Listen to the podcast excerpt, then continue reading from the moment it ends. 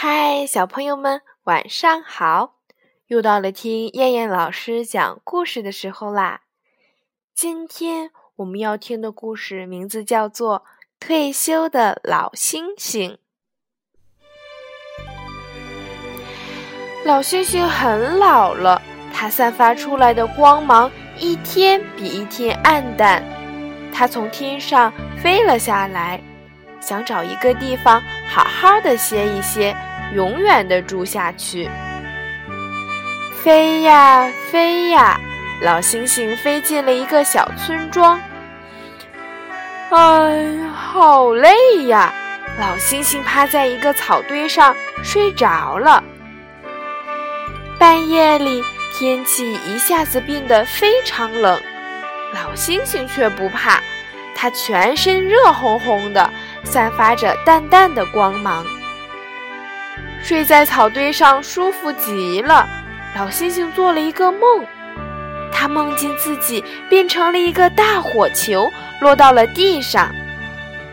一只小花猫看见了，连忙跑了过来。接着，大黄狗、小山羊、小鸭子、大白鹅，许多动物都来了。他们围着老星星唱呀跳呀，高兴极了。老星星笑醒了，睁开眼睛一看，呀，这不是梦呀！小花猫、大黄狗、小山羊、小鸭子、大白鹅，好多的动物正围着它呢。看见老星星醒了过来，他们都吓了一跳。老星星爷爷，对不起，天气太冷了，所以我们才围在你身边的。小鸭子急忙说道：“没关系，只要你们喜欢，我高兴还来不及呢。”老星星笑得很开心。是的。就这样，老星星在这个小村庄住了下来。天冷的时候，老星星可以当大家的火炉，大家再也不怕冷了。天黑的时候，老星星可以当大家的电灯，把四周照得亮堂堂的。